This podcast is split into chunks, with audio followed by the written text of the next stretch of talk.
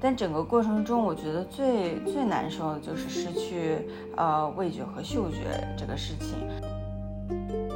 其实我现在就在隔离。你的青春结束了，疫情都不会结束。我跟你讲，蔬菜真的是硬通货，在这种封封闭的时候。呃，为什么之所以选择穿越回来二零一九年，是因为这从这一年开始之后会越来越糟糕。什么中美争端带走了上一段恋爱，因为湖南的眼泪，所以宇宙再降了一场瘟疫来成全湖南的这一段。战争让人大规模的进行反思，然后从那之后。很快，世界就从物质主义转向为精神主义。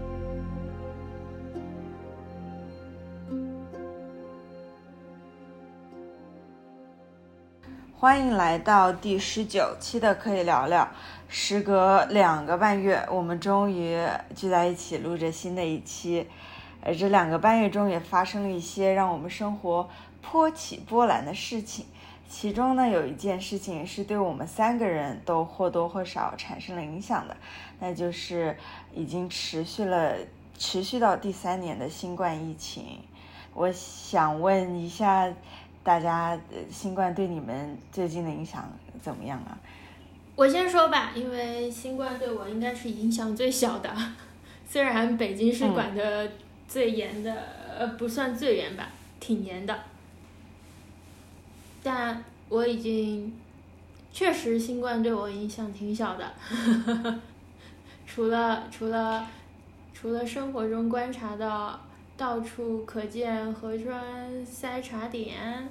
除了嗯动不动要查一个核酸，我感觉核酸这个事情已经常态化了，而且我还是我们三个中唯一没有打疫苗的，所以对是吗？一针都没有打，是的，所以我觉得疫情对我来说可能就有一点赌赌狗本性，就是嗯不相信，嗯不要，嗯有一点，确实对我来说影响很小。好了，完了。呃，我我可以问一下吗？因为我觉得很神奇，因为在澳洲的话，如果你没有疫苗，你没有疫苗证书，你寸步难行，到哪里都不能去。是要看疫苗证书吗？对呀。那不就相当于强制疫苗了吗？对，基本上是这样。嗯，比如说哈，我们今天呃下午想去一个酒吧喝酒，然后我对象他手机正好没电了，他他就是不让我们进去，他就说你没有就是疫苗证书就是不能进。我们就说这手机没电了，不是我们没打。他说那也不能让你进去，然后我们就回家了。我觉得不会有人抗议这件事嘛，如果。如果觉得限制出行都已经是一种对权利的侵犯，那就是这样让人强制进行某种注射，不会觉得更是一种权利的侵犯吗？所以每周都在抗，就是游行啊，就是会有常态化的游行。对。那那些常态化游行的人，他们 打了疫苗吗？嗯，没有打疫苗啊。就是怎么说，你可以出门，但是比如说你想要跟呃朋友去聚餐，去这种嗯，或者出去玩儿，对你要是要别人给你提供一些服务的话，你没有疫苗是不可以的，嗯。哦，那我说一下我我为什么不打疫苗吧，我对疫苗其实也没有什么不信任的，就是因为发生了这样一件事。嗯，之前我有一个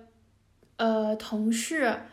嗯，在我们在全员推行就是鼓励打疫苗的时候，嗯，他说他们小孩学校就是老师就说服小孩都要去打疫苗啊。我说啊，那那个是强制打吗？他说嗯，不强制，但是如果有没打疫苗的小孩，老师会每天。让呃，小孩聚在一起，早上就是上课之前就说，呃，谁谁谁还家长呃，小孩还没打疫苗，家长还没打疫苗，要上去写自己的名字啊。对，我觉得这件事对我的冲击非常之大，就是，呃，对我感觉如果推行就是疫苗对我来说完全没什么，我也嗯完全信任他，也觉得这是一个科学的事情。嗯，但是我觉得。就是推行疫苗，国内推行疫苗这个手段惹到我了，我觉得它是一种程序不正义，所以我就是不愿打。至少在，呃，没有强制把我抓去打之前，我觉得我都不会接种这个东西。嗯，我还是蛮蛮惊讶的，我以为国内都是强制打的呢。其实没有哎。哦，我还听说过，我身边一个朋友的朋友和他在一起七年的女朋友分手了，就是因为他们俩对这个疫苗有着非常，就是就。不一样的理解，这个女生和她的家庭就是坚决的反疫苗，这个男生就是坚决的挺疫苗，然后他们俩本来都订婚了，然后就分手了。嗯，天哪，这算是意识形态上的 的决裂。对，哎，你们还记得你们看《You》的第三季了吗？我第一季还没有看完。呃，看了，看了，看了。哦，里面没事儿。没看也没关系，就里面有一个，我感觉他是在反讽不打疫苗的人都得死。就是有一个 男的，他没有给自己的小孩接种麻疹疫苗，然后就让别人家的小孩感染了麻疹之类的。然后我记得这件事，那个男的最后被男主杀了，被杀了。被杀之前，呃，他很困惑，就是他说啊，让你的小孩去注射一个外来的灭活的细菌，你们不觉得呃就是慌慌吗之类的什么的？然后男主就根本没有理他，就直接把斧子反正是什么照着头砍抡过去了，就是啊，男主还是女主就说什么你个傻傻傻傻叉之类的话，真的非常没什么道理。我倒哎，我本来也是不太想要打疫苗，因为我就是不太信任。然后是因为当时要做一个活动，然后说要申请这个活动举办的许可证，那主主办方就必须要全部都打疫苗。然后当时因为我是统筹的，所以我就必须要打，就去打了。但是我还没有打加强针，就是也是一样的，没有一个外力，我就不会做这件事情。虽然那个。嗯，居委会每周都在给我打电话。这边最好笑的是，打疫苗都还送盲盒了，送礼物了。上海是送钱，我觉得更夸张。哦，这北京有时候送鸡蛋、送油，然后啊，对对对，或者是送牛牛奶。我觉得我这件事情我也非常的生气，就是就是乖乖打疫苗的人没有得到任何的嘉奖，但是后来就是为了让你去打疫苗，所以就开始要发钱，就我觉得这这这件事情也很荒唐。哎，这也是我不想打疫苗的一个原因。我感觉如果有一个东西要诱惑着你去，那我我就不要，就感觉前面是呃就是呃哦还是没有怀疑疫苗的意思，就是感觉嗯是个坑。这程序不对。我说了太多反疫苗的东西了。好，打住。嗯，我当时我打疫苗是因为我在幼儿园工作嘛，他就是每天会给你发邮件说啊，你们这个园儿还有多少个人没有打疫苗，然后园长压力很大，就会催大家都去打疫苗嘛。然后，但是我呃。前段时间辞职了，我得了新冠之后我就辞职了。辞职之后我就觉得啊，这个世界都清静了，因为我只打了两针，他现在要求是第三针嘛。就如果我现在还在幼儿园工作的话，他一定会催我去打第三针。但是因为我辞职了，就整个世界都都没有没有人在管我，就没有任何人给我发邮件或者给我发。这个世界不要俺了。对呀，就是没有人会催我去打第三针疫苗。我觉得啊，这个。差距还就是这个差别还蛮大的，嗯。哎，丹娜，你得了新冠耶？对呀，我得了新冠。你讲讲这件事情吧。就是，嗯，就不知道从哪一天开始，突然一下子这个奥米克戎这个变种就开始，呃，很快的传播了嘛。然后可能就是几一周一两周时间内，就身边好多人都得了。然后一我记得是一月初，然后有一次和朋友们聚餐，我身边坐着一对情侣，我就跟他们唠嗑唠嗑，他们突然就说，哦，就是哦，我们前两天得新冠的时候怎么怎么样，然后我就我就很诧异，我说你们得了新冠，他们说对啊，我们刚痊愈，就是今天是呃可以出来的第二天，然后我我当下的反应就是就是他们。啊，就是刚得过新冠，然后可能才第会不会跳开？对，第七天、第八天，他们就是非常的若无其事的跟我提起这件事情，然后已经开始就是他们正常的 social 了。我当下是有一点震惊，但是我我并没有跳开，并没有跳开。呃，我觉得是从那个时候开始，会让我觉得哦，好像这个变种并没有之前我想象的那么可怕，或者是和之前的。几个更强的那个猪绒比的话，可能嗯没有那么没有那么严重，也许嗯后来就是身边就是越来越多的人得了，然后有一天我收到短信，我同事说他就是检测检测出来是呃阳性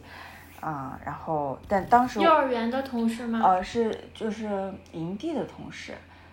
他每天，他每周，因为我一周去那边上一天班嘛，他会来接我上班去开车，所以我们每天会在车里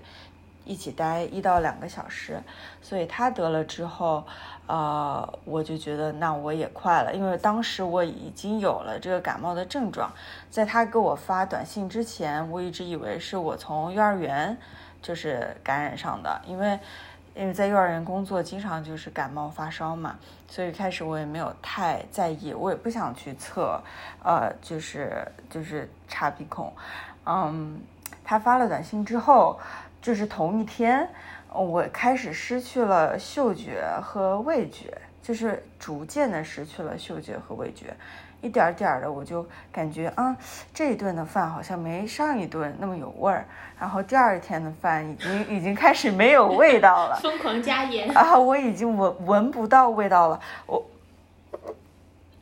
哦，然后我特意拿出来那种味儿很大的精油啊，就是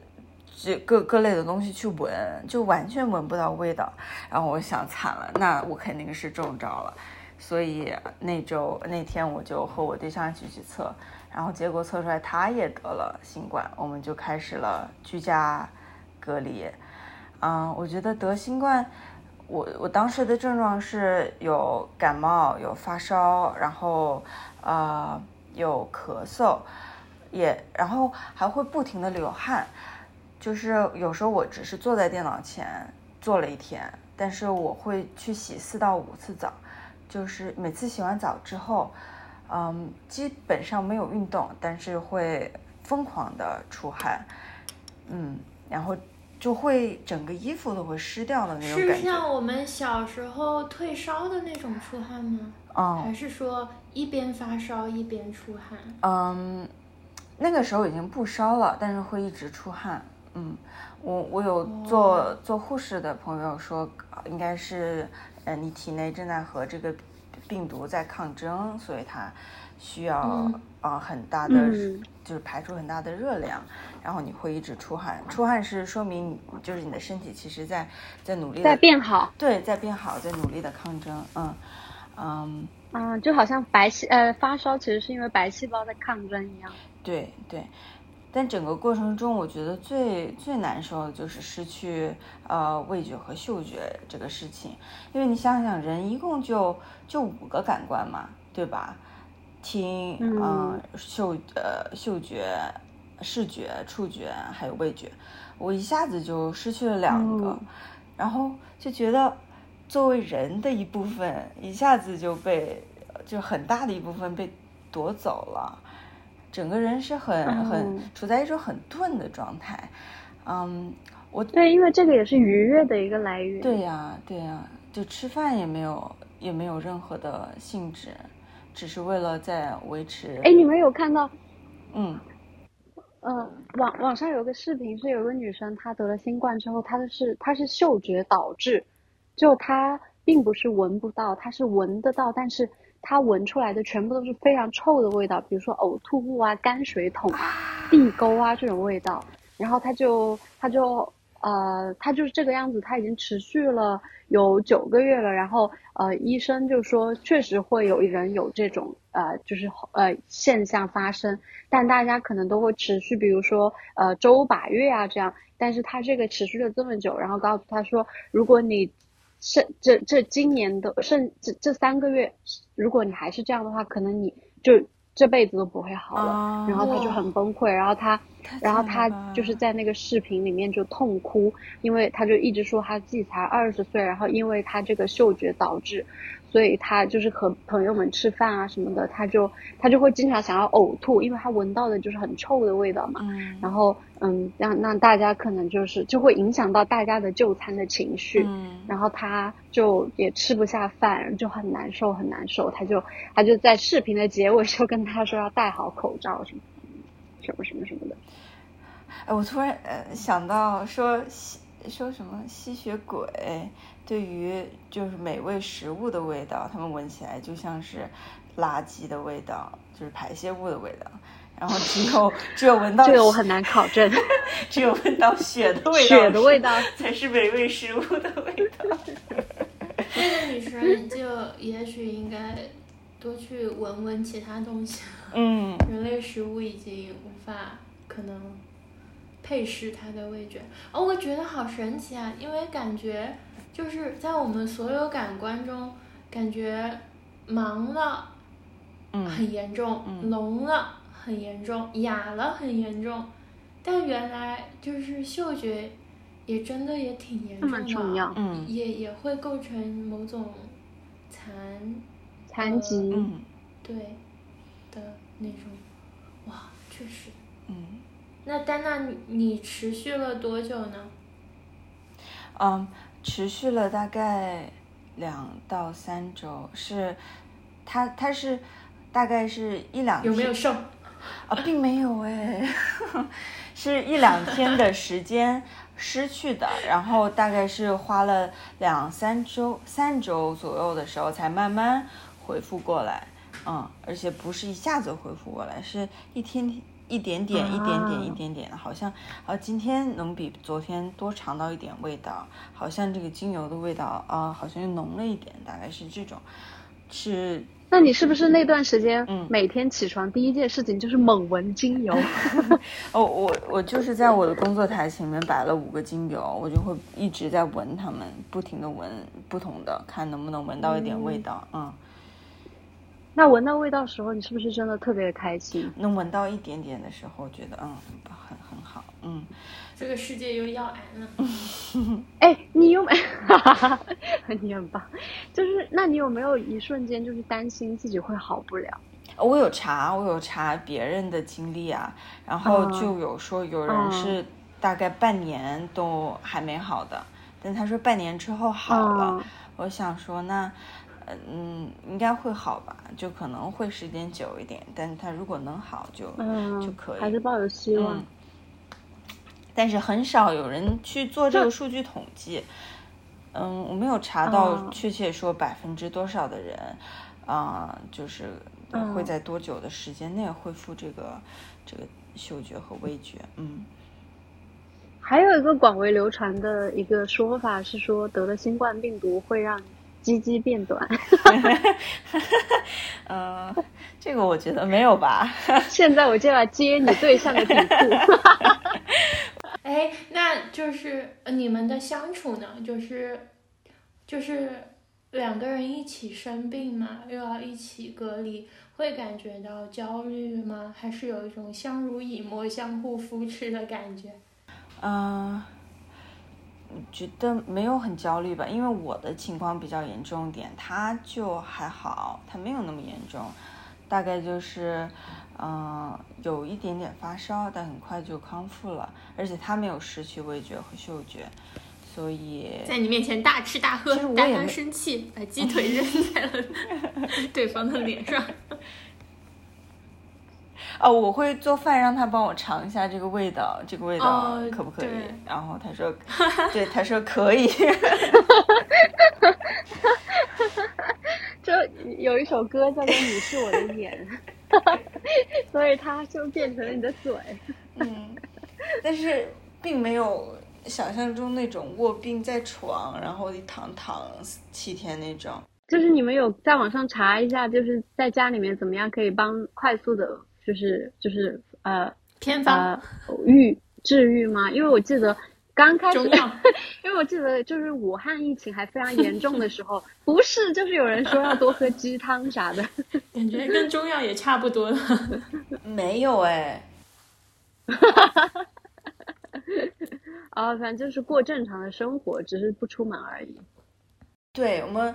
呃，就其实完全都没有焦虑，我们就是知道我们得了这个新冠，而且政府它的规定就是，哎，你自己在家隔离七天，七天之后就就好了，你就出来吧，就七天之后就不用隔离了。对，而且而且而且也没有人来管你有到底有没有遵遵守这个规定。就是他绝对没有给我们封条，而且没有在比如说我们这栋楼里面张贴各种告示，完全没有。嗯，就是有一天我们俩在家，他就有个人摁我们家门铃。就是你知道，像公寓的话，它在大门口不是有个那个摄像头嘛？然后你按几零几之后，你可以在家里的那个呃小屏幕看到他。然后就有个有个女的摁摁完之后说啊，这这个你们俩都在家吗？然后我们俩说我们俩在家，他说可以了，他他就走了，他也没说他是谁，他就说你们俩在家吗？我们说在家，然后他在小本上记一下，他就走了啊。对，七天当中就就那么一次，有个人按了门铃，看我们俩在不在家。嗯，好奇怪的一次来访。嗯，而且，嗯、而且我七天之后吧，我觉得我还没没好透，因为我还是那个有咳嗽啊，干嘛的，我就想去再测一次呀，我就看想测我是不是阳性还是阴性啊，他就跟我说，哎，你不用再测了，你这个七天之后，就即使你是阳性吧，你也也不传染不了别人，你回家吧，都不让我测，就让我走了。嗯，好，到我了。其实我现在就在隔离。嗯，我们这边是，嗯，它分，它分那种区域，有什么重点区域、非重点区域，然后它就是阶梯式的把小区、小区、小区隔，呃，每个小区就封四十八小时，然后在四十八小时内完成两轮呃筛查。嗯，如果你这个小区没有人得，然后你这个街道也没有人得或者怎么样，反正就可以把你们放出来。然后，但是就是如果嗯有人得的话，那可能这一栋楼就实行的就是七加七，就是七天呃封闭式隔离加七天自主健康监测。然后二加十二就是两天的封闭式隔离加十二天的自主健康监测。那完全封闭的话，就是就是你真的不能出门。然后自主健康监测的话，就是你这 非必要不出门。然后，然后我我我我我说一下我的感受，就是这两天，呃，因为我们这个小区真的非常的大，有一百多栋楼，嗯嗯。真的，就是有两站公交站都都没有办法覆盖完，然后，嗯嗯，所以他就是按照这样的方式，就是轮到你了，就会有人在下面喊，用喇叭喊九十五号、九十六号下楼做核酸啦，九十五号、九十六号下楼做核酸啦，然后就会一直在下面叫，嗯，然后你就下面人看到一个。志愿者他就举了一个牌子，就写着你这一栋的呃楼号，然后就写十人一组，然后还有一一个人他是写的是没有健康云的那个二维码，或者是没有智能手机的就排他那边，就是有的人他没有办法用智能手机生成一个二维码，那他可能就要人工登记什么的，然后呢他就把这这人分分成两队，呃嗯，然后你凑够了十个人，或者是反正就是我感觉没有完全按照那个来。就是凑了凑了十几个人之后，他就有人把你带到那个我们小区有个广场，然后那个广场就是分了反反反正就是分流嘛，就是有非常多个帐篷都可以做核酸，然后你就进去，它是那种它是它是叫抽检，就是它没有严格的一一对应你的那个呃那个那个嗯，你的名字对应你的样本，但是就是如果你你这一批都有呃有一个阳性，那你们全部都判定为阳性，就是要隔离这样。然后呃，然后再再一次隔离的话，然后再才能就是做一一对应的这种检测。好像是这个意思，是黄佩跟我说，但黄佩这个人也非常的不靠谱，然后所以就是 anyway 大概就是这么个意思。然后呢，我们小区里面有个超市，还有一个面馆，然后大家就是做了核酸之后，大家都会溜去那个超市买一点香嘴巴的东西吃，就是就是因为我今天我今天做完之后。对，因为我今天就是去做做，我今天做完核酸之后，我就心想，嗯我家里的瓜子吃完了，我要去买，然后就我就进去看到里面好多人，每个人手上都拿的不是方便面，不是那种火腿肠之类的，像是。嗯，你为了生存一定要吃的东西，而是像什么辣条啊、薯片啊 之类的，就是一些糙老爷们儿，就是好像现在三号必须要放年假，所以说就是就是要买一点吃的那种感觉。而且小区里面就是就是他还是可以收外卖，只是说不能够送到你楼，你你这栋楼你必须要去那个那个小区门口取，这样就还是管理的就还是挺井然有序的。但是呢，就是这几天刷微博，好像就是，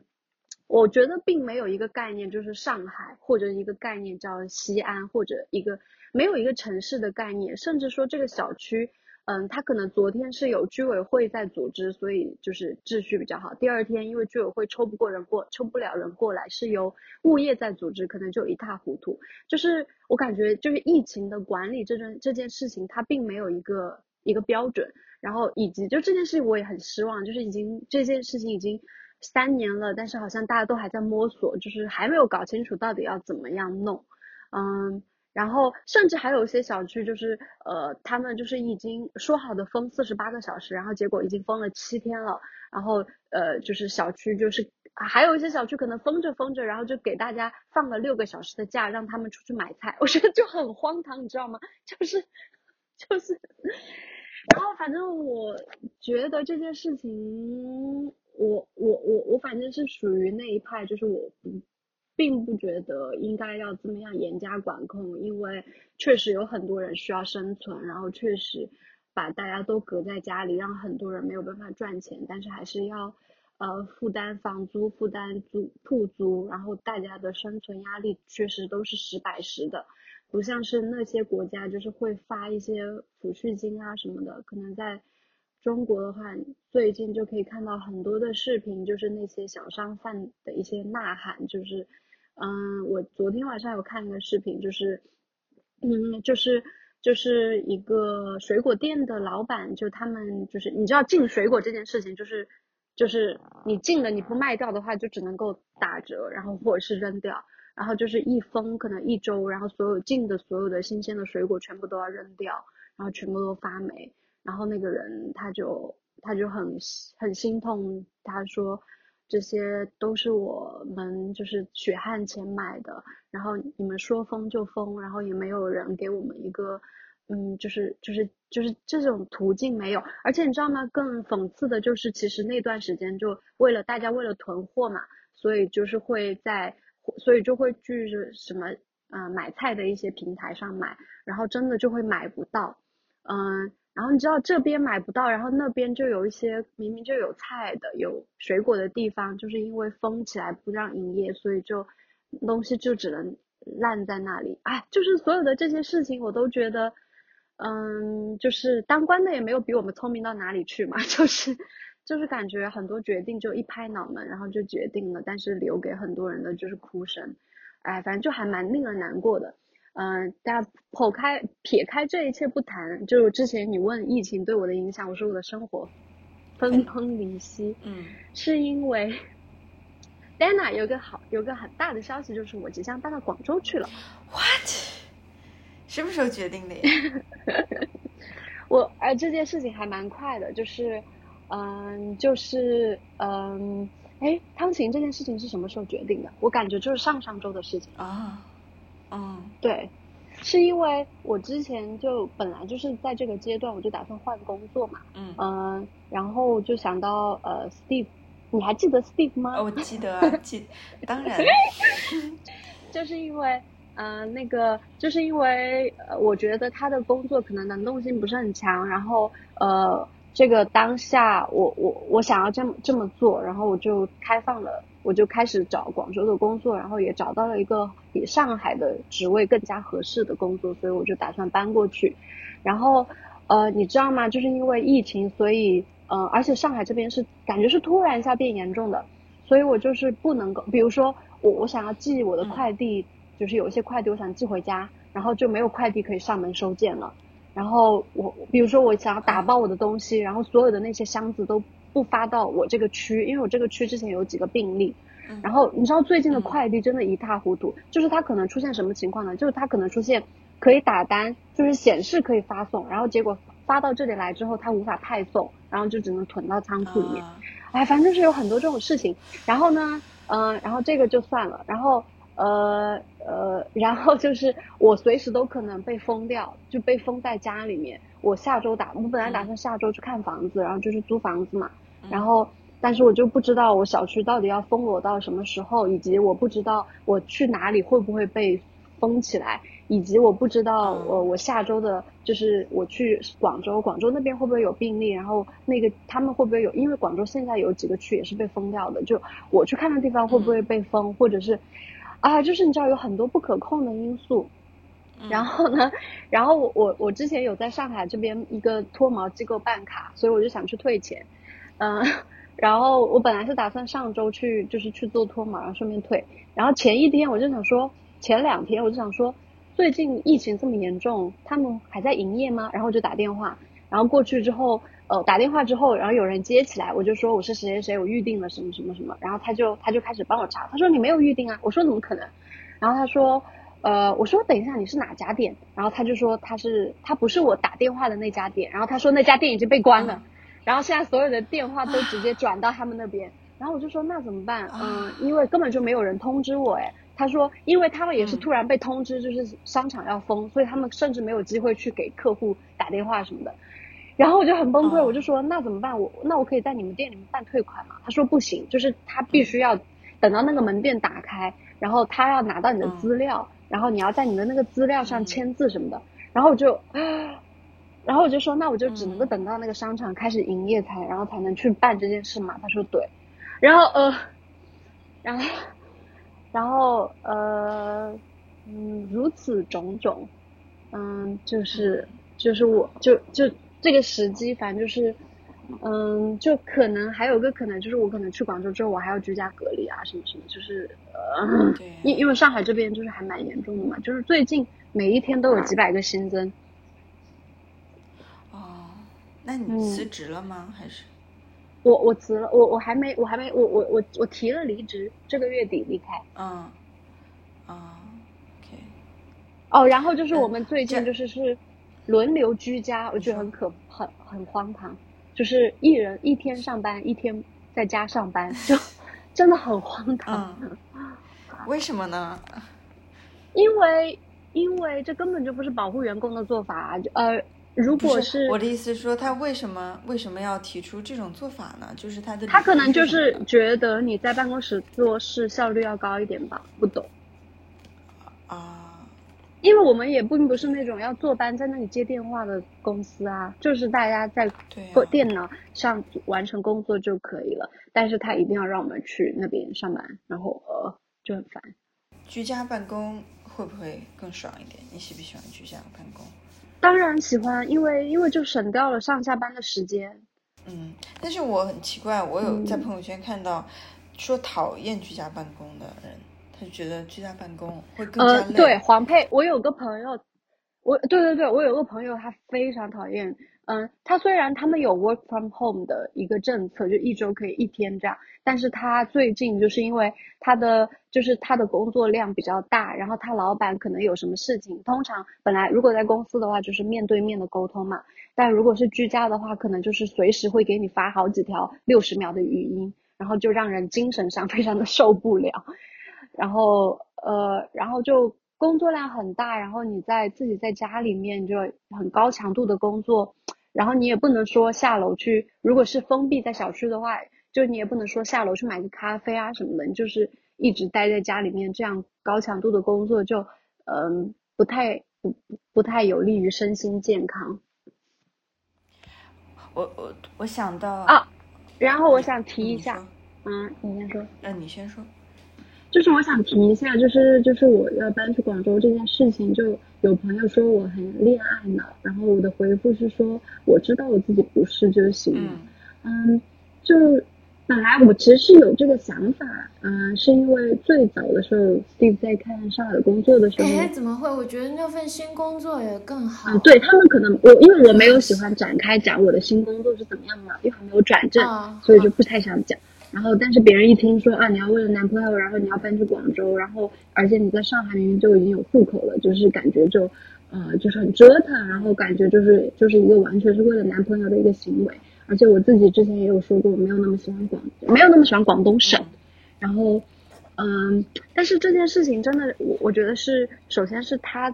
他他早于我很久就开始看上海的工作机会，然后他的那个行业可能在上海找到的工作就是不会比他现在的好。然后，而且他也是刚刚就是，哎，反正就是他自己有一些呃自身的他的呃那个职业的自身的一些局限性，然后，所以我就觉得。嗯，就是就是就是不如我来做出这个改变，而且，嗯，我本来也要找工作，然后呢，这是第一个，这是第一件，但是导火索其实有两个，一个是有一次他要从东莞来找我，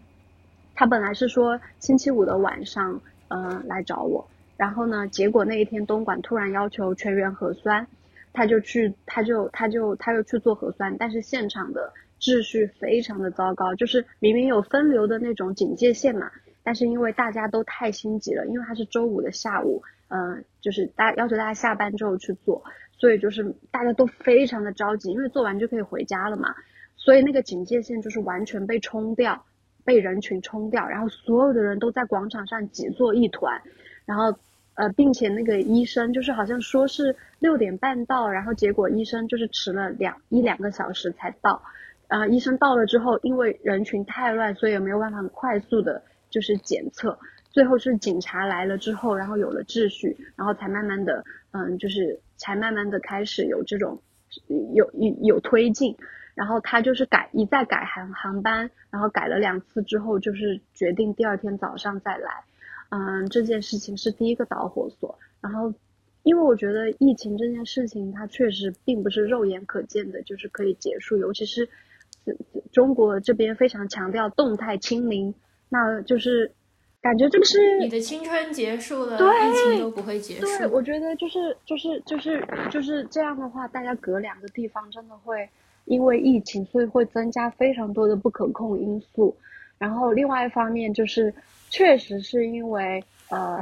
就是就是呃，乌克兰嗯嗯的战局，会让我觉得这个时就是现在的时局真的就很差。嗯嗯，就是我觉得呃，现在爱人抱在一起吧。对，就是如果眼下能够有一些让人觉得很幸福的东西，就是应该去把握住，因为你真的不知道一年之后，呃，五年之后会是什么样一个局势。嗯，而且就是因为他是台湾人，然后所以我就觉得，嗯。就是我这个当下确实是想做这样一件事情。如果我因为就是觉得，嗯，我不能为男人去做这样一件事情，我就去否定他的话，那其实也非常的不可思议。就是明明那就是我想做的事情，但是单纯的因为呃这不够女权，或者是 这不够呃这不够我，嗯，我就我就拒绝，我就拒绝去看见他，拒绝去看到我自己的需求，我就是其实就是违背了我自己的心，嗯。而且再加上我是我的新工作确实会比之前赚的多，然后确实是我我我想做的方向，嗯，我就只是换了一个城市，然后嗯，然后这个时候如果我可以迈先迈一步，那后面他也可以迈出他可以迈出的步子，其实这也是对两个人的一种成全，嗯，我就并不认为是恋爱脑，或者是或者是别人认为我是恋爱脑，我也觉得就是 who cares，就是我不 care 你怎么想，我觉得。没有必要，你一定要留在上海。对，因为我在这里也没有家人。对呀，对呀，为什么一定要留在上海呢？换一个城市也无所谓啊，换到广州，那离呃对，就是双方更近，而且是更好的工作，为什么不呢？而且我觉得人生的共同进步，啊，恋爱脑这个东西究竟是谁把它就是呃，就是谁来框定这个东西的呀？如果就是一个人生双方共同的进步，为什么要去拿这个东西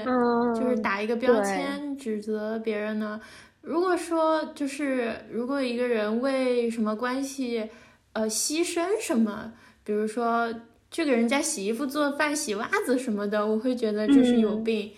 那是一份更好的职业选择的话，就哎，我不懂指责这个的人在指责什么。对，而且我跟你们讲，我终于有姘头了，就是，就是一直以来我都希望有一个姘头。就是，其实没有啦，就是就是我搬到广州之后，我们也会 share 房租，然后就是嗯，就是同就是同等的预算，但是因为有人跟我 share，我就可以租到，我们就可以租到更好的房子，所以我觉得很好呀。哦，就是你已经找好你的室友了，是吗？没有，我就和 Steve 一起 share 房租，神经病啊！室友是姘头是另一个人该拿。姘头的身份就是室友，就这里有三个人，一个是室友，一个是姘头，一个是 Steve。现在我们来玩那个猜猜猜圈圈的游戏，转了一圈，你掉的是这个 Steve 还是这个姘头还是这个室友？喂，呃，所以 Steve 也会搬到广州吗？还是没有？但是他会，因为广，因为他他在东莞嘛，东莞离广州其实也挺近的，所以他周末就会过来，或者是他平常的话，他也会过来，就是有时间的话，有精力的话，就也会过来。啊，那很好哎，那大部分时候你还是可以，就是享受自己的时间，然后他过来。对，这不 perfect？我觉得两个人就算是。整天就是，no offense，但是就是我觉得这是这个当就对于我而言是更好的安排，因为我如果开展一个新工作，势必会很忙，然后也会有一点烦躁或者是怎么样，然后所以我就可能也需要独处，嗯。哦，我觉得因为我跟我我对象已经嗯住在一起快一年了嘛，然后有时候我们会感叹，我们有时候会感叹，就是还是很。怀念之前会有一个盼头的时候，比如说我去营地，然后要一周之后回来，然后他就会有这个盼头，或者是呃，我们周末会一起约会，会觉得啊，这就是我们中国古人说的“一日不见如隔三秋”啊。对啊，小别胜新欢，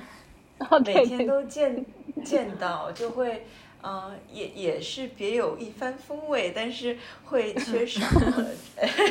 举案齐眉，相敬如宾，夫夫唱妇随，琴瑟和谐。够了，够了，够了！你以为你在答那道题吗？请说出你知道的形容夫妻关系和睦的成语。嗯，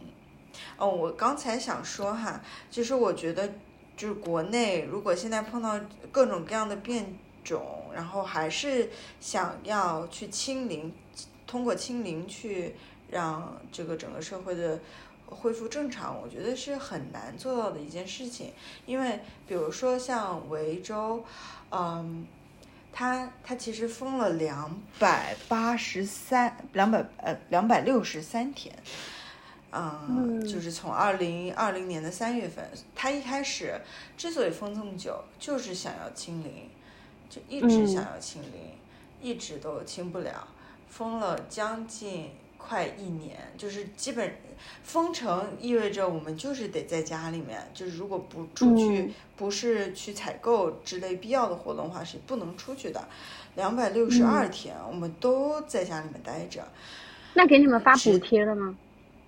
嗯，就如果你有工作的话，是不会给你补贴的，但不是钱，我觉得不是钱的问题，就是，就是这时间实在是太长了，而且他他的企图是清零，然后会让人们觉得很绝望，尤其是当这个变种来袭的时候，一下子新增呃几千几万，那不可能清零了呀，所以他到最后也就是放弃了，他就是想通了，他就不可能再清零了，所以他就他有承认，他就就是他有承认这件事情嘛？就是清零是不可能了。对，清零是不可能了，所以他们之后就把重点放在，比如说呃打两剂啊疫苗的人数达到了百分之，比如说八十几就可以嗯啊恢复正常，就是基本上各行各业可以重新再开了。他就把他的重点哦。放到这个疫苗上面了，所以他才会有很就是呃严苛的关于你有没有接种疫苗的这样的需求。但我觉得就是嗯。国内如果现在还通企图通过清零去恢复正常，我觉得得换个思路，我觉得要变通，不能拿着就是两三年前的那一套去来应对这个，因为它确实没有 Omicron 它真的很，对，它确实是，它确实是我我感觉这件事情就好像是，嗯，就是之前一直在这样做，然后现在有一种下不来台的感觉。啊，对对对对，但还是要变通，而且是我觉得把国内所有人都很紧张，就是提到你得了新冠就觉得对啊快死了，要死了这种感觉啊，但是实际上你得看每个变种它其实嗯嗯是不一样的嘛，真的就是真这这样对经济的打击真的太大了。主要是最近几天看了好多那种视频，就是，嗯，就是就是我刚刚提到的那些人底层嗯。劳动人民的一些呐喊，确实就是嗯一味的让我我们就是就是经经常看到说就是要要要有要有格局嗯。啊什么要要嗯。牺牲啊什么的，但是但是其实其实牺牲的永远都是那一群人。我我有个香港的姐姐嘛，她也是因为疫情就不在澳洲，因为她跟她老公是呃异地嘛，她老公在香港，她之前一直在澳洲，想要就是她老公如果能申请到呃澳洲的签证，他就过来，但后来疫情爆发，他觉得他其实是搭上了当时澳洲整个澳洲飞往香港的最后的一个航班的最后一个座位，哇哦他是呃前一天晚上临时决定想知道机票的价格？哇啊哦，嗯、我忘了多少，还蛮贵的，可能三四千刀吧，单程回去。他他前天晚上突然决定，他决定要走，然后他发现那是最后一张机票，之后那个航线就要熔断，他就他就决定要走，然后他就走了，就再也没有再也没有回来。然后现在香港疫情不是也很严重嘛，大家都是在家，然后他他一开始就是跟我说，那那你封封城，底层劳动人民也都挣不到钱啊，你政府也不发钱。但最近我发现他说啊、好像香港政府是要给大家发钱，就如果你一个月的工资超过三万港币就没有钱啊、如果你没有超过三万港币，嗯就会给你自信发，好像十万港币还是多少钱，还蛮多的一笔钱，嗯。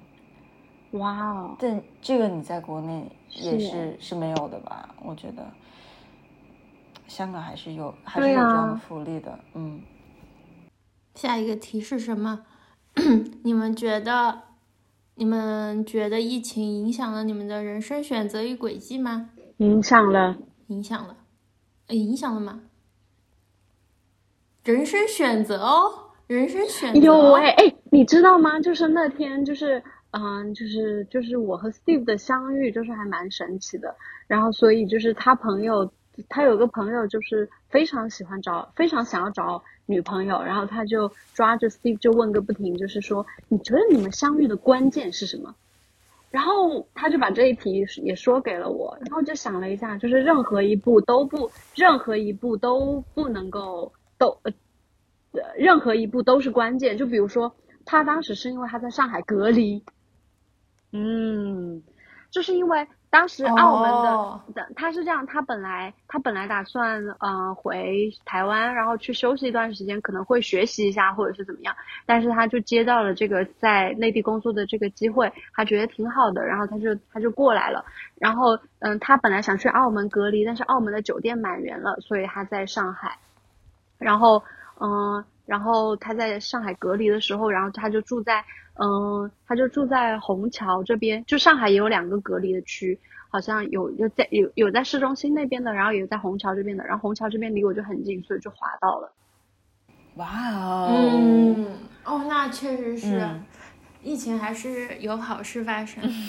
对，然后就是我记得我们第一次见面之前，也是突然一下东莞就变严重了，东莞的疫情。然后，嗯，然后当时我们两个人就抱着抱持着一种态度，就是可能我们并不能见面。嗯然后我记得当时我有给他写一封邮件，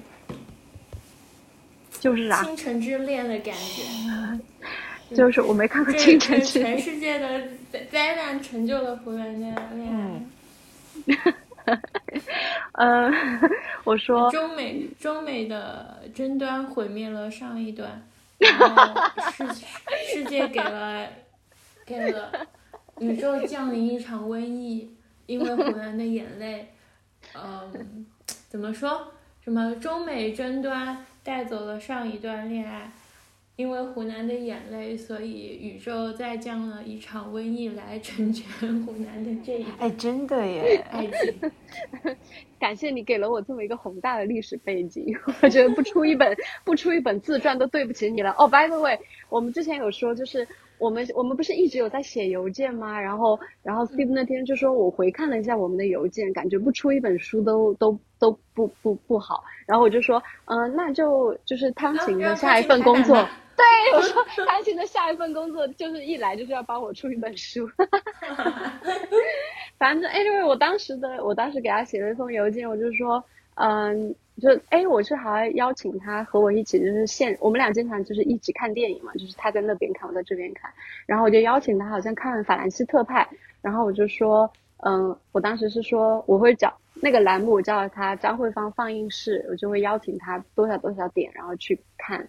电影。然后我就说，管理员管理员也想提醒大家，嗯、要秉持上升的一切终将汇合的信念，嗯、什么什么什么之类的。我觉得现在想来都十分的浪漫呢。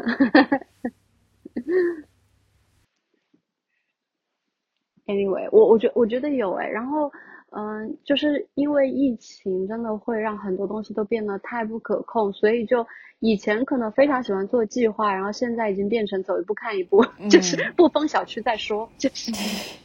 就是这种心态就是完全和以前都不一样了。嗯，然后就是嗯嗯，真的会觉得能抓住的东西就赶紧抓住。嗯嗯，以呃总是因为我我那天就是嗯、呃我也跟 Steve 我就安慰他说，就是因为他也会有压力，就是我感觉上是我是为了他去广州的这样，然后呃呃我就安慰他说，真的是因为我觉得人三十岁之前的时间就是呃以及反正就是我其实距离我的三十岁也只剩下几年了，然后觉得这是人生非常宝贵的一个阶段，然后在这个阶段，我想把握一切我能够把握的东西。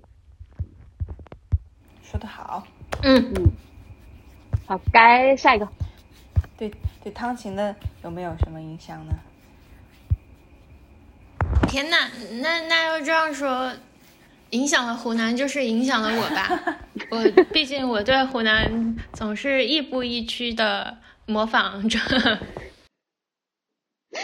汤琴，汤琴，汤琴真的呃，知道我要去，我决定去广州之后，伟大的女。性指引我们上升，就是这样。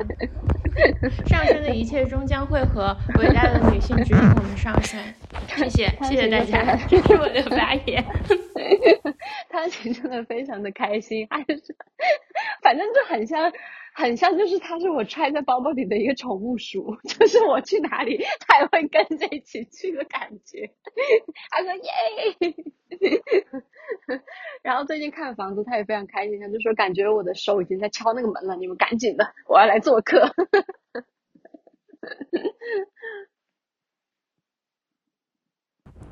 我真的觉得，嗯，就是确实，如果，嗯，我真的在尽力、尽力、尽力把疫情这件事放小、放小、放小，因为我现在想想，现在的年轻人真的很很伤感，就像在大学里的人，他们就这样被封闭在校园里，嗯，就经常在那种转票的群里就发。啊，封又封校了，就是你要转一张电影票，要转一张演出票，感觉真的很可怜。就是天呐，那他们的大学生活就是关在里面吗？嗯，所以我觉得，哎，确实这个事情就是，是把握当下吧，各位，把握当下，大家都要加油。苗签。你看，澳洲它的呃本科是三年，然后研究生可能是一年两年嘛。然后就你如果是刚疫情的时候进入大一的那批人，现在都快毕业了，就基本上大部分时间都是在上网课，没有都是在上网课，没有大学生活这个这个概念呢，完全没有哎。就是你从高中毕业了，然后你进入了一个大学。嗯，上大学你就对着个屏幕，你上了三年，两两年多，然后你快毕业的时候啊，世界好了，然后你基本上都没有什么面对面见过的朋友，很惨呢。是，就是就像就像，可能我们现在看他们这种惨，就像父辈看我们一样，就是，呃。我们以前在山上玩，在马路上玩，跟所有小朋友满山跑。你让你们现在只能对这个电脑，嗯，抠手机。就是可能对我们这种可怜的心情，嗯，可能就像父辈看我们的那种。但是，我还是觉得，虽然每个人每代人都在享受不同的经历，这中间确实还是有东西感觉被疫情剥夺的。嗯，对，我觉得是有些缺憾的。嗯。哦，我认识的很多呃人，他们是选择休学，休学一年，休学两年，一直在等，看这个疫情什么时候。哎，这主意不错。嗯，看什么时候能好，他们能回到校园上课，他们再去上。然后这一年一两年，他们嗯，有的就可能在家，有大部分还是会去找一份工作，就相当于嗯，感觉像是有间隔年，然后他们。去嗯，去尝试不同的方向。然后我知道的有一些人，他可能尝试了不同的工作之后，他发现哦，我选的这个专业其实并不是我那么喜欢的专业，我更喜欢，比如说呃电影，就是做影视方面，他就他就退学，然后再去学一个新的，这其实也蛮好的，嗯，嗯，给他一个机会去去探索、去试错之类的，对对，就看你。怎么在这个时代给你的选择中，你去做个人的选择了？你如果就是三年就是这样子去上课呢，你是一个选择；你如果选择休学，再去做不同的工作，然后再再看这个专业适不适合你，又是另外一个选择。嗯，哎，安娜，但是我突然想起来，就是如果你还一直在那个。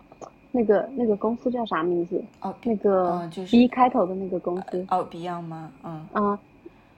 对，就是就是，其实其实感觉也不太好，因为后来疫情来了，感觉他们也少了很多生意，反而是你之前就开始在自己的搞一些网站设计啊什么的，接一些接一些活儿，然后养活自己，呃，就是就是就是比一直在那边上班好很多。我觉得疫情对我。最大的影响是我职业的选择，就是一开始我不是在那家公司上班嘛，全职上，一下子就就相当于一周一天嘛，现在也是一周一天，嗯，我就觉得很很很惊恐，因为我其实是自己一个人在那里，呃呃，一自己一个人在这里，当时和我的男朋友并没有到这个一要同居或者要结婚的这个地步。相当于我自己一个人，然后我可能经济上都没有呃确切的经济来源，我我做我的职业选择是出于恐惧，我是看我的室友在疫情当中还有那么多呃就是可以选择的 offer，而且还是全职的工作，我觉得啊这个很很稳妥。他是干嘛的？就是做幼教的呀，所以我后来才学幼教的呀。哦，因为我觉得这是一个哦非常呃稳妥的职业，而且其实哦，我以为你是为了拿，我也也是啦也是也是有这样的一个哦原因，都是出于就是嗯、相当于出于恐惧做出来的选择嘛，对吧？不不仅是绿哦卡或者是这个收入，所以就去学、嗯。学了幼教，然后做了幼教，做了七个月，我真的是深切的感觉到，呃，如果是不是出于真正的热爱，而是出于恐惧，你去做这些选择，做这些职业，真的人生很痛苦，感觉那七个月就是白白的被浪费，而且每天都是味同味同嚼蜡的那种，呃，人生嚼辣嚼辣啊、一一点滋味都没有，所以我就嗯，我我就我就有这样的反，看来之前就已经体会到了换新冠没有味觉的感觉。对呀、嗯，所以就有了反思嘛，就觉得不应该再浪费时间，就不应该再去害怕，嗯就是可能啊未来可能会失业，怎么怎么样，还是应该自己如果有想做的事情，就应该去去做，所以我就辞职了，现在打算找全职的设计方面的工作，嗯。哇哦，好厉害！而且你设计都是自学的呀。对呀、自学，而且我开始学设计也是，呃，开始学做网站也是在疫情的时候，因为当时，呃，相当于那个公司没办法给我工作，啊、但是那个公司的投资人呢，就他自己有一个网站要做，他就说啊，那你要不要帮我做网站？我就说好，然后我就我就我就开始学嘛，我就一边学一边帮他做网站嘛，就好棒啊！相当于就是有人在帮你付学费这样哎。嗯，对他们当时也是可怜我了，他们觉得啊、呃一个月一天的话，大概没有办法生存吧，所以投投资是一周一天吧？一周一呃一周一天，对，所以一个月四天嘛，做了一个月一天，根本就没有办法，没有办法做任何事情吧？嗯，对。所以疫情还是蛮蛮大影响了。在疫情之前，我一直觉得啊，我有好多事情想做，我我一直没有说我要全身心的去投入一个事业，我就要在这条路上走到底。嗯我我觉得很难做出这样的一个承诺，嗯，就想什么东西都试一下，然后觉得好像什么东西，呃，很多职业都可以选择。疫情之后就就可能这两三年慢慢就让我觉得，呃，做设计这个事情是我是和其他职业嗯相比是我最喜欢做的事情，所以现在就是 fully committed to this，嗯。哦，我最后想提的一点是，因为我们现就是澳洲这边慢慢疫情好像是一个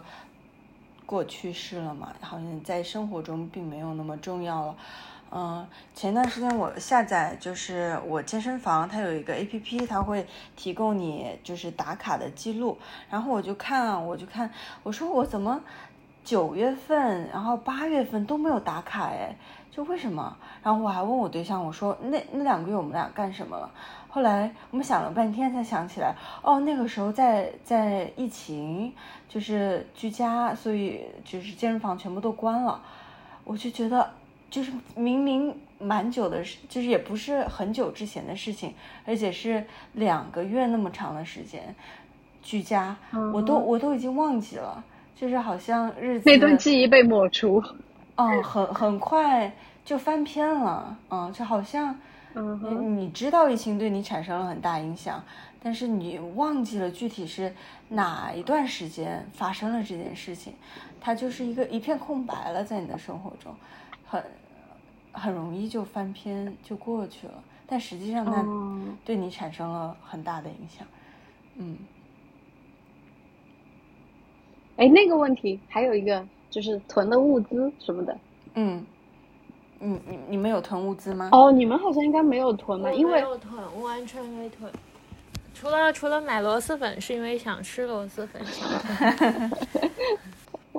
我是因为就是我知道我这两天要被隔离嘛，所以我就多多少少买了一些红薯，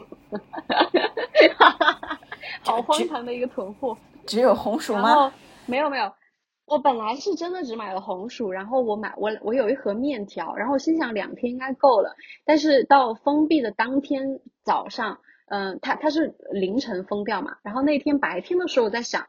有，因为有很，我看到很多消息，就是说其实远远超过了四十八小时，因为他还要根据，他还要看那个核酸出来的结果，他其实是根据那个结果，如果全部都是阴性的话就解封，然后或者是这个街道的情况，反正就是它有非常多的因素导致这个风控时间不可能就是嗯实打实的，就是四十八小时，大家要做好长期战斗的准备什么的，所以我当时就我早上的时候又下单了很多东西，像是嗯一些。嗯，什么东西来着？嗯，对，螺蛳粉，然后是我想吃，然后瓜子也是我想吃，然后，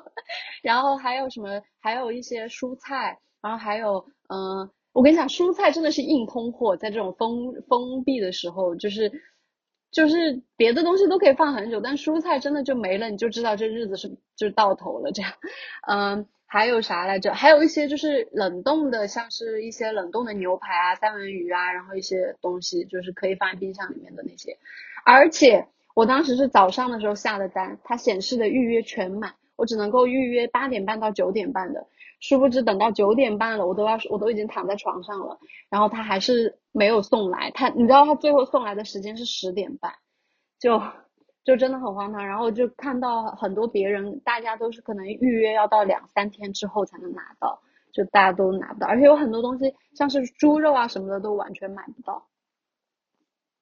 然后哦。对我的生活分分崩离析，还有连全家的关东煮都没有的买，因为因为货现在就是进不了上海市，所以很多东西都买不到。然后再加上周边的商场就是全部都停止营业，所以我也不能够去健身，然后我也不能够去买袜子，我不能够去商店买袜子就算了，我在网购的时候别人也不能发到上海来，就是你知道吗？就是这些小事就非常让人抓狂。就我明明忘也我要的不是那么多。但是就是得不到满足，哎，就是就很无奈，嗯，然后哦对，然后我有一个同事，他他跟我住一个小区的，他就说他觉得做饭很麻烦，我就说做饭就就是你把东西就扔进去炒一炒就行了，就是，然后他就给我发了一张他做饭的照片，他就是他煮了一个粥，然后他炒了一个菜，然后他还弄了一个汤，关键是他只有一个人，然后他就说，我就说你吃的真的很复杂，怪不得你很讨厌做饭。他说我这个已经是非常简单的，就是就是一菜一一汤一饭。我说可是你这个要洗三个锅哎，就是我做饭的方法就是我会买一些，比如说什么酸汤鱼料包或者是火锅底料包，火锅底火锅底料，然后我就用一点，然后就把可能把蔬菜啊肉啊什么的都放进去，然后可能再蒸一个红薯，或者是就是就是我说他做饭的思路没有打开，然后就给他讲了很多，就是。你吃饭完全没有办法就按照这个模式来吃，又没有法律规定，就是你一定要这样吃，就是你完全可以就是买，然后而且它有空气炸锅，就是你完全可以买一些冷冻的食品，然后你就就可以炸一些鸡米花，然后炸一些薯条，那也是一餐啊，对不对？然后你然后你买一些什么什么什么冷冻的食食，呃那些什么黑鱼片啊、三文鱼啊，然后什么你烫火锅也好，或者是你煎的吃、烤的吃什么的都很 OK 啊，就。嗯，就是囤货这件事情，我觉得大家就是还非常拘泥于就是要去菜市场买一些肉啊什么的。我最近非常想买一些什么像预制的什么肥肠啊，什么辣子鸡啊什么，我觉得那些都非常的好吃，又又又比外卖干净，然后又很简单。你如果是你想配米饭的话，你就热一个米饭，然后你把那个辣子鸡热一热，你就可以吃了。哦，我想到就是我之前，呃，看书有一本叫《呃，你当像鸟飞向你的山》，就是《Educated》那本书。你当像鸟飞向一座山，飞飞向你的山。呃，Anyway，它里面就是讲他这个呃，他他们家是那个摩门教，然后他爸爸就非常笃信，就是世界末日会来，所以他们就建了很多像地堡一样的。地下室，然后地下室里面囤满了各种食物，啊，当时我在看的时候，我就我就会觉得呃有点夸张，但，嗯，但日子到了二零二二年，然后看到世界发生了这么多事情之后，我觉得适当的囤一些食食物啊，是是很必要的，我觉得。就我还是不会囤，我还是觉得要吃新鲜的东西。嗯，我最后就是，我不知道你们有没有看过 YouTube 上面一些关于，比如说未来人呐之类的这些话题，我我记得非常清楚，二零一九年圣诞的那天，我在。嗯，我当时在旅游，我在越南，我躺在床上，我也没有出去，没有出去 party。我看了一个，呃，永远都记得那个越南之行，然后被我一个电话打打破的事情。哎，不，不是，不是在越，不是在越南了。越南的那个时候，我是在看一个 YouTube，然后他是讲说有一个从二零。二零四九还是二零几几年穿越回来的未来人，然后他在豆瓣上说啊，我是从这一年过来的，然后你们有什么关于未来的问题都可以问我，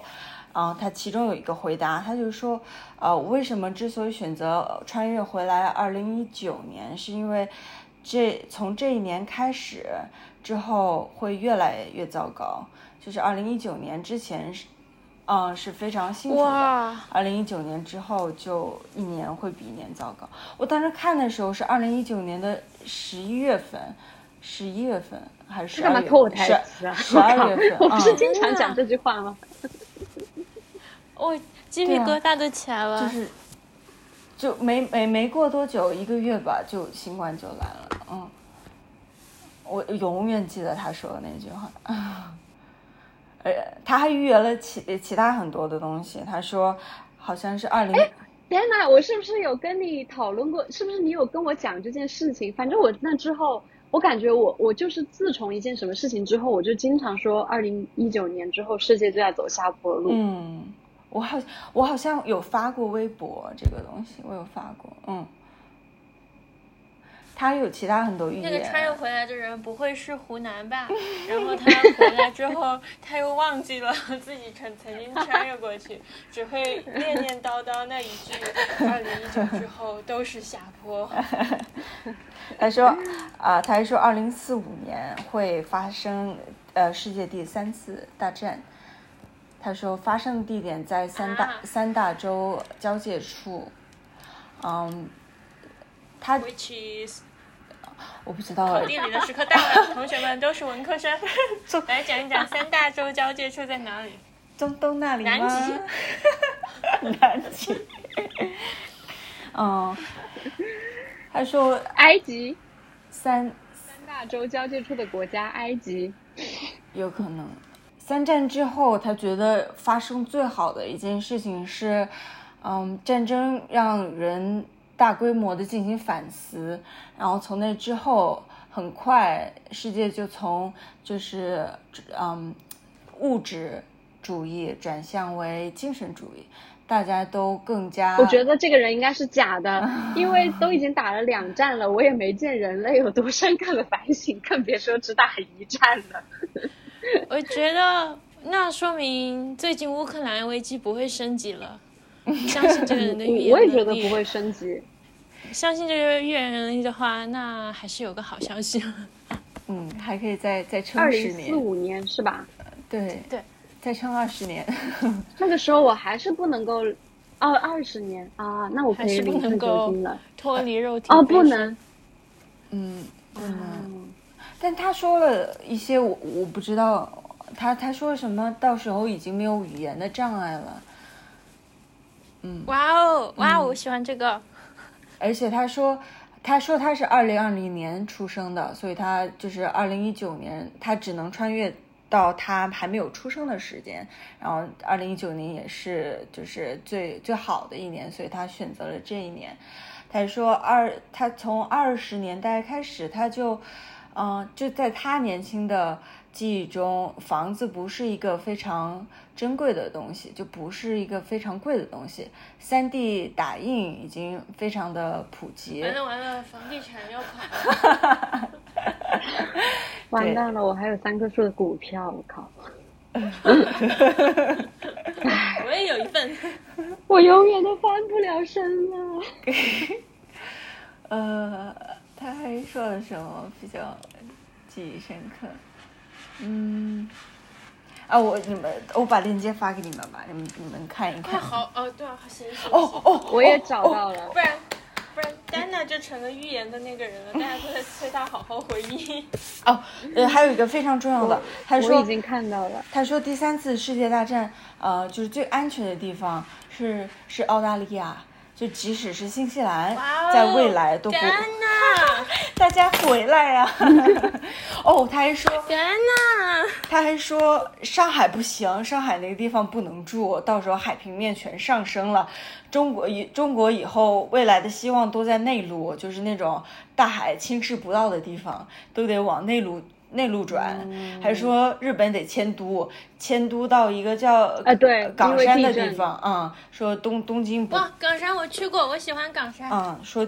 会迁都嗯港山嗯，但是日本也是一个不太能住的地方，就是东京可能都都没有了嗯。还说新西兰也这里还有一个问题，嗯请问二零六零年中国还是社会主义国家吗？这个人说 一九七八年就不在世了。一九七九年，一个春天，